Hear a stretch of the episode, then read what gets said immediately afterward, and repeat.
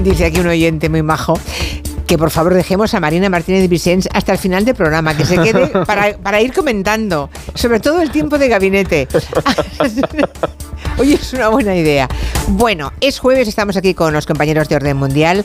La pregunta que hemos colgado en Twitter, ya saben, es eh, ¿cuál de los siguientes países eh, no, no hay matrimonio igualitario? ¿En Sudáfrica, en Italia o en Colombia? Sigan votando. Y mm, de Bueno, momento... Julia, hay un oyente que dice, eh, escu- no escucho la pregunta, pero Sudáfrica. Ole. Seguro Ole. que Sudáfrica, aunque no lo he escuchado, y ya está. Ah, bueno, pues nada. eh, hay otro que dice el sitio del café, otro que dice va a ser Italia. Bueno, aquí hay de todo, ¿eh? O sea, de momento tenemos todo el abanico completo. ¿Qué habéis aprendido esta semana que no supierais? Pues yo, Julia, como he llegado de vacaciones, he estado por, por Vietnam y he aprendido muchas cosas. Y una de ellas que me llamó mucho la atención, estuvimos en la zona norte de- del país y veíamos que había campañas para la prevención de la venta de, de mujeres a China. Y me alucinó que eso, o sea, porque yo no sabía que eso seguía ocurriendo y que había, era tan, tan, o sea, no tan masivo, pero sí que era- había una política estatal O sea, venden en la frontera venden chicas, niñas prácticamente. Sí, no en la a los frontera. chinos. Sí, o sea, en esa zona del país es muy. O sea, se dan estos casos y, y yo no lo sabía que en Vietnam el gobierno tiene campañas y estrategias a nivel de Estado para recuperar a las mujeres vietnamitas que se venden en distintas zonas de, de China, matrimonios forzados y, y tráfico de personas. Y de hecho tengo, luego lo pongo en Twitter, si eso, tengo una foto de carteles que hay por, por eso, pero hay muchísimas ven- hay muchas ventas a lo largo del año y, y es un problema serio en el país. Yo no lo conocía, ¿eh? me dejó bastante alucinado el caso. Mm, tremenda la historia. Sí, sí, sí, sí. Y, mm, ¿Y tú, Blas? Yo he aprendido una cosa curiosa, un poco, un poco más amistosa que la Sí, de eso te iba a decir que yo he venido un poco cenizo, pero me con China. Y es que en China se está poniendo muy de moda en las redes sociales reírse de Occidente por cómo comemos. No tanto por España, que aquí se come bastante bien, pero sobre todo se han fijado, por ejemplo, en cómo comen en países nórdicos y Alemania, con el cliché este de que comen mucha mm, verdura cruda, en plan eh, pepino cortado en trozos o lechuga cruda, o la típica tostada estas de dieta a base de maíz y cosas así. Entonces, como que para ellos esa comida es muy ridícula y se supone que somos los países más ricos del mundo y comemos fatal. Entonces, ellos como que se ríen mucho de, de nosotros por eso. la verdad que Claro, es que ellos no, no- es verdad, ellos no, mm, ahora estoy haciendo memoria, cosas crudas pocas en la cocina. Y su comida es bastante elaborada, bastante Muy rica. elaborada, claro, Entonces claro. eso de ver una imagen en el metro de una chica Arenque. en Berlín comiéndose un trozo de zanahoria a bocados, pues es como que la decadencia de Occidente, ¿no? Claro, Pues- deben pensar que estamos en la época, Como en la era cuaternaria, ¿no? Y no te digo un muslo de, de pollo entero, porque allí comen carne, pero tan troceada que nadie sabe qué carne es, ¿no? hoy, hoy estábamos comiendo Blas y yo y me ha preguntado, me he pedido Ven so- un muslo y te ven, no, les debe parecer horroroso. Claro, ¿no? pero cómete tú un filete con palillos, Julia. Es que yo lo que le decía a Blas, digo, ay, es imposible Claro. que coman un solomillo. ha venido porque- con ganas de comerse un solomillo. Y le he dicho, yo me voy a comer un solomillo hoy. Y me dice, allí no has comido carne. Y digo, pero eso es que cómo te lo comes con unos palillos, si no, te, no hay cuchillo. En, en la sopa. Claro. Claro, por eso todo está tan troceado y sale todo perfectamente troceado de la cocina, ¿no? Pero a ellos vernos, no sé, con una, con, yo qué sé, con un- un- una pierna de lechal, por ejemplo, ¿no? Una pata de lechal, les debe parecer que somos trogloditas medievales, ¿no?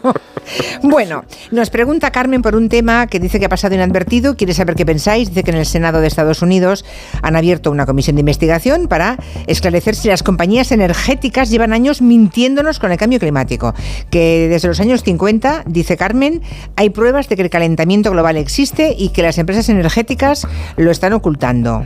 ¿Qué- Pues- ¿Qué es esto? Es que esto es tal cual eso, además recuerda mucho a lo que pasó ya con las empresas tabacaleras que negaban un poco todos esos informes científicos que demostraban eh, como el tabaco era dañino para la salud, ¿no? Y lo que ha pasado en Estados Unidos es que se está investigando ese dinero negro que se sospecha que utilizaron las empresas de hidrocarburos, gas y petróleo sobre todo, para ocultar por un lado todos esos informes que avisaban del impacto climático de los combustibles fósiles y también que a mí me parece ya lo más peligroso porque hay una actitud activa para ello desinformar sobre cuestiones climáticas, es decir, generar información que vaya a la contra de la evidencia científica para así beneficiarse económicamente, ¿no? Entonces, hay un debate muy serio en torno a esto, se está investigando, todavía no podemos decir que esto haya sido así, pero hay bastantes pruebas que apuntan a que efectivamente desde hace décadas las empresas eh, energéticas de combustibles fósiles en Estados Unidos conocían el impacto ambiental y climático de toda su actividad y ocultaron aposta y es más de pagaron dinero para desinformar sobre el impacto de esto. Entonces, bueno, a ver dónde llega, pero yo es algo es una es algo que me creería que pasara porque ya lo hemos visto con otros casos. Mira, ahora mismo nos dicen, espe- ¿Me, dais cinco minutos? Es que el Tribunal Supremo de Estados Unidos, eh, por lo visto, oh, acaba con la discriminación positiva por raza en las universidades. El Supremo. El Tribunal Supremo de Estados Unidos, sí, ah, ese tribunal en el que media hora antes de abandonar la Casa ah. Blanca, eh, Donald Trump colocó a una persona mm, muy reaccionaria. Es que ese es el tema, Julia. Que ese es el tema, que poco a poco van eh, los tentáculos van llegando. Me, pierdo con esta última eh, sentencia porque no lo había escuchado la verdad. Es que es de ahora mismo, es de ahora mismo. Es de ahora mismo. Vamos a ver si Agustina Cala puede entrar a contárnosla. La sentencia lo que hace es anular los sistemas de selección que hacen ah, de Harvard y Carolina del Norte, aunque admite que se puedan tener en cuenta otros criterios de diversidad en el acceso a la enseñanza superior. Pero lo de la discriminación positiva se acabó. Eso imagino que por cuestión racial, por raza, exacto, por cuestión racial. O sea, no que el hecho de que alguien sea negro no, no, le adelante, digamos, en la selección de Harvard y Carolina del Norte. Tenemos a Agustina Calaya, no todavía no. Bueno, cuando esté Agustín nos lo cuenta, a ver si nos lo cuenta. que más peso a la parte económica a lo mejor, porque yo sí sé que en Estados Unidos en algunas universidades tú ¿eh? tienes que, poner qué porcentaje, o sea, no qué porcentaje, pero pues si eres minoría étnica o tienes algún tipo de familiar, ¿sabes? Yo por ejemplo, mi padre, mi abuelo era panameño y a lo mejor sería un cuarto de raíz latina en Estados Unidos. Ya. Pero vamos, esto estoy hablando un poco... El tema es que el tribunal este, como tú decías, Julia, antes de que Trump se fuera del, poder, nombró, no sé si fueron a dos, incluso tres jueces, creo que fueron tres jueces. Ahora ya hay mayoría, mayoría conservadora. Conservadora. Es un cargo vitalicio. Barra reaccionaria. Si y fuera jóvenes. Son, jóvenes los tres, es vitalicio y tienen todas las, vamos, toda la legitimidad legal en ese sentido para hacer lo que quieran con la ley en Estados Unidos y son muy reaccionarios. Entonces, esto es el aborto, es la ley electoral, es todo lo que se nos ocurra puede ir hacia atrás con, con ese tribunal. Ya, ya. Desde luego, el, el paso de Donald Trump por la historia, en el supuesto de que haya acabado. Eso te iba a decir, Habrá dejado, está dejando unas, unas secuelas terroríficas. Se acaba con la discriminación positiva por razón de raza en las universidades, según el Tribunal Supremo de Estados Unidos. Bueno, a ver si luego nos puede contar un poco más eh, Agustina Cala. Sigamos con el tema de Rusia, que es el tema central. Tengo bastantes preguntas que van llegando en Twitter, por ejemplo, dice Gustavo que por qué nadie en los medios dice que prolongar la guerra es un peligro para la seguridad y para la inestabilidad en Rusia, que eso no favorece a nadie. Parece que la gente se alegraba en Occidente, dedujo que quiere decir, se alegraban de la revuelta de Wagner. Bueno, yo es que, a ver, mm, aquí hay una cosa, Julia, y es... Es cierto que la inestabilidad en Rusia es peligrosa y eso no podemos negar. Rusia es un país, una potencia nuclear, es miembro del Consejo de Seguridad y Occidente de hecho está mirando mm, con lupa todo lo que está pasando ahí. Pero también no hay que olvidar que no habría sido posible que el régimen de Putin tuviera esta inestabilidad y Putin se viera mm, más amenazado que nunca en esos 25 años de mandato si no se hubiera prestado apoyo a Ucrania y no se le hubiera ayudado a resistir y la guerra se hubiera estancado y hubieran salido a hubieran aflorado todas las debilidades que tiene el sistema por dentro, que es lo que estamos viendo. Prigozhin se alzó, se movilizó contra una élite de militares a raíz de que la guerra en Ucrania se estancara y saliera a relucir todas las deficiencias que tiene el régimen de Putin. Y es más, todo esto no hubiera pasado si Putin no hubiera empezado la guerra por su decisión. Que de hecho, el, quien invade Ucrania es Rusia, lo hacen ellos porque quieren, es una guerra criminal. Y lo que también sabemos es que si Occidente deja de apoyar a Ucrania, la guerra no va a terminar, la guerra va a seguir y Rusia la querrá ganar y seguirá luchando y haciendo los crímenes que comete contra Ucrania. en eso yo entiendo el punto de, de Gustavo, pero es verdad que se puede rebatir mucho porque esta guerra empezó en 2014, estamos en una segunda fase de este conflicto y Putin no iba a parar. ahora tenemos dos formas de parar la guerra. Una es dejar que gane Rusia, abandonar Ucrania y dejar que ganen ellos y que cometan genocidios como los que cometieron en Bucha, o apoyar a Ucrania para que ganen ellos la guerra. Y no hay otra forma de parar Que la inestabilidad interna en Rusia, la amenaza al régimen de Putin sea tan grande que Putin diga voy a parar esa guerra vamos a llegar a un acuerdo para yo poder ordenar la situación en casa, que eso es muy probable. eso no quiere parar escenario probable. O bueno, pero descartando que se vuelva loco y que mm, diga que de perdidos al río, ¿no? si, a, un dirigente de mm, las características de Putin no le das ninguna salida, eh, también puede ser peligroso porque estamos en el mismo continente. Déjame un momento que hable con Agustín Lacala.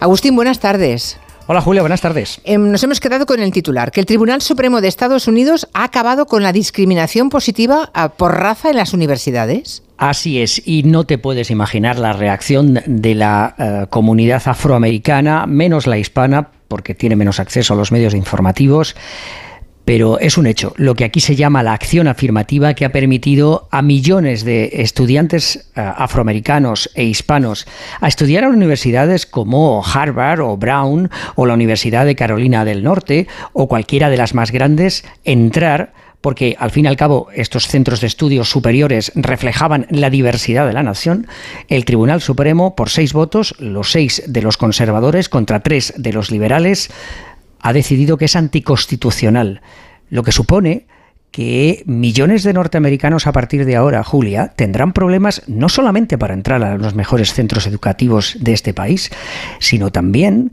para estudiar en universidades que te garantizan que vas a poder lograr una beca o un puesto de trabajo eh, muy bien pagado en Wall Street, en los mejores bancos, o que los generales de este país puedan ser afroamericanos. Una decisión monumental que eh, se ha debido gracias a que durante los cuatro años de presidencia de Donald Trump hubo tres eh, jueces supremos conservadores que evidentemente han cambiado el equilibrio que había en el Tribunal Supremo y que en este momento está en manos de los conservadores. Estas eran unas demandas presentadas por blancos y eh, también por asiáticos. Es decir, tú bien sabes, la Universidad de Harvard, si alguno de nuestros oyentes ha tenido un hijo o ha estado allí, está dominada por eh, blancos y sobre todo asiáticos. ¿Por qué? Los blancos, porque son los que tienen dinero para pagársela y los asiáticos porque son los que tienen las mejores notas. Y muchos de los estudiantes afroamericanos e hispanos podían entrar porque la universidad estaba obligada que en sus clases hubiera también una representación de lo que es este país, un país diverso pero en el que hay una comunidad. Sí, pero siempre, efectivamente, pero siempre teniendo en cuenta que eran personas brillantes. O sea, nadie entra en Harvard, lo digo para que quede claro, no, no es regalar un puesto académico en Harvard a alguien por ser negro, sino que estaban obligados a buscar los brillantes que hubiera entre los negros, digamos, para que formaran parte de, académicamente de esa universidad. ¿eh? Efectivamente, es decir, en Harvard no se entra simplemente porque has nacido en un sitio Exacto, eh, de Detroit, ni muchísimo menos, o de Nueva York. Tienes que ser una persona eh, con unas notas excepcionales. Pero a la hora de elegir, eh, en vez de elegir a 18 asiáticos, se elegirían a 14 asiáticos y a lo mejor a 4 afroamericanos. Ahora esa garantía ya no, ya no, ya no, es, está. Eh, no es obligatoria. Terrible. Bueno, es, para hacer un tema de gabinete. ¿eh? Gracias por el adelanto de la noticia, que seguramente va a conmocionar a todo Estados Unidos y que va a provocar mañana que sea gran tema de. Bueno, hoy, porque hoy todavía es pronto en Estados Unidos, que sea gran tema de discusión del día. Gracias, y Agustín. espera, porque todavía quedan varias decisiones importantes, sobre todo de los derechos de la comunidad uh, uh, uh, gay y homosexual, eh, que, que pueden ser muy, muy importantes. Esperemos a ver cuáles son las decisiones que toma en los próximos días el Tribunal Supremo. También el Tribunal Supremo tiene que pronunciarse sobre derechos de los gays? Sí, sobre todo por los derechos de gente que eh, no quiere, en este caso, pues hacerles pasteles para más pasteles, eh, em, tartas para sus bodas. Si tienen el, derecho a reclamar que porque eh, están protegidos por las, leyes o la Constitución a, a no tener que hacer cosas que no quieren, pues en este caso tartas, para las, las, bodas de los homosexuales, si el Tribunal Supremo le da la razón o no a, esta persona que se niega a hacerlo porque considera que tiene la libertad de opinión de no hacerlo cuando se trata de personas eh, que son del mismo sexo. O sea, hay un fabricante, un pastelero que no quiere hacer tartas para un gay por el hecho de que son gays. Eso ha acabado en el Tribunal Supremo y el Tribunal Supremo aún no se ha pronunciado, pero lo hará de inmediato, lo hará mm, eh, próximamente. Eh, hoy ya queremos que no. O sea, si hay derecho, o sea, lo que está lo que está em, dirimiendo en este momento el Tribunal Supremo es si hay derecho o no a ser discriminado. Básicamente. Es el colmo. O sea, un tribunal diciendo, sí, usted puede ser discriminado. O no. Veremos qué es lo que dice. Pero de entrada ya ha admitido a trámite, ¿no? Y están discutiendo si alguien puede discriminarse o no en función de su orientación sexual. Bueno, Agustín, te escuchamos. Muchísimas gracias. Saludos, adiós. Saludos. Madre mía. Es tremendo. O sea, yo, esto no lo sabía. no lo sabía pero bueno, es que es de ahora. Es que no lo puedes saber. ¿Quién te dice que no puede ser eh, en un futuro por una cuestión racial? Es decir, yo tengo derecho a discriminar por cuestión de orientación sexual o racial. Es que es básicamente lo que se está dirimiendo ahí. Tremendo. Habrá muchísimos. Bueno, vamos a ver qué ocurre en, las mm. próximas horas, pero esto es una decisión tomada por el Tribunal Supremo si de los demócratas son inteligentes, esto pueden usarlo bastante bien de cara al 2024. O sea, yo creo que tienen ahí un elemento para movilizar y decir, mira, esto pasó con una legislatura de Trump, mm. imagínate con otra. Lo dicho, el paso de Donald Trump por la Casa Blanca ha dejado un reguero de infamias en el mundo entero. Lo malo es eso, que como una epidemia, la infección se ha extendido por todo el mundo. Es desolador. Bueno, estábamos en lo de Rusia, mm, pero casi no nos queda tiempo. No sé, en, un minuto podéis contar en dos minutos qué está ocurriendo allí, porque se habla de de que hay un general que ha sido detenido, acusado de apoyar la rebelión, está habiendo purgas, no, en realidad no sabemos mucho. En realidad no sabemos mucho, Julia, esa es la clave principal. Aún no sabemos qué ha pasado, por ejemplo, con Prigozhin, parece que está en Bielorrusia, pero no se sabe en qué condiciones o a cambio de qué. Y esto último que mencionabas tú es de esta mañana precisamente, hay rumores de que el general Sergei Surovikin ha sido detenido. No se sabe nada de él desde el sábado, cuando emitió un vídeo eh, en el que instaba a los golpistas a parar el golpe ¿no? y apoyaba al gobierno. ¿Qué ocurre? Que después ha habido informaciones que apuntan a que este señor Surovikin conocía las intenciones de Prigozhin, es decir, sabía que iba a haber un golpe antes de que se produjera. El carnicero de Alepo. Sí, el carnicero de Siria, por cierto. Ahora cuento quién es este señor. Eh, conocía las intenciones de Prigozhin y o no hizo nada para evitarlo o incluso apoyó ese golpe. Y por eso se le ha detenido, supuestamente, y quizás se le purgue, ¿no? Se le degrade o lo que sea. ¿Quién es, quién es Surovikin? Pues primero, como decía Edu, es alguien conocido por ser brutal en, en sus eh, guerras. Estuvo en Chechenia, también estuvo en, en, Siria y ahora en Ucrania, pero también es alguien conocido por ser muy efectivo, un general que cumple, que gana victorias y que consigue cosas. Y los soldados le quieren mucho. No así, por ejemplo, al ministro de Defensa y, al general en jefe Gerasimov, que es a quien Prigozhin y Surovikin querían quitar. Entonces, ahora mismo Putin se encuentra con la situación de tener que purgar a su mejor general, al, al general que más gana batallas, a cambio de dejar en el puesto a quienes no ganan batallas y que son muy impopulares. Y eso es lo delicado de la situación, porque, porque en cualquier caso Putin pierde, pierde algo.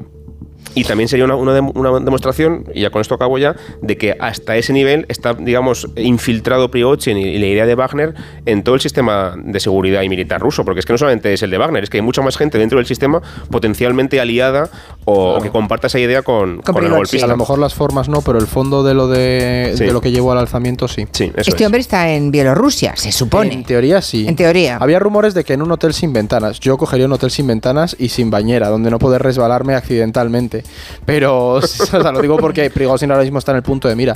Si está en Bielorrusia y de hecho, Julia, eso es un problema muy gordo para la propia Bielorrusia. Porque de repente Prigozhin se va para allá, en teoría se van a crear campamentos para el grupo Wagner allí y mm, no se sabe bien hacia dónde va a ir todo esto. De todas formas, para que los oyentes lo tengan en cuenta, ahora mismo no se sabe mucho de lo que está pasando en Rusia. O sea, ni los propios servicios de inteligencia estadounidenses son capaces de saber hacia dónde va a ir la cosa. Tenemos que resolver eh, la pregunta que habéis planteado hoy. ¿En cuál de estos países no es legal el matrimonio igualitario? Sudáfrica, Italia, Colombia.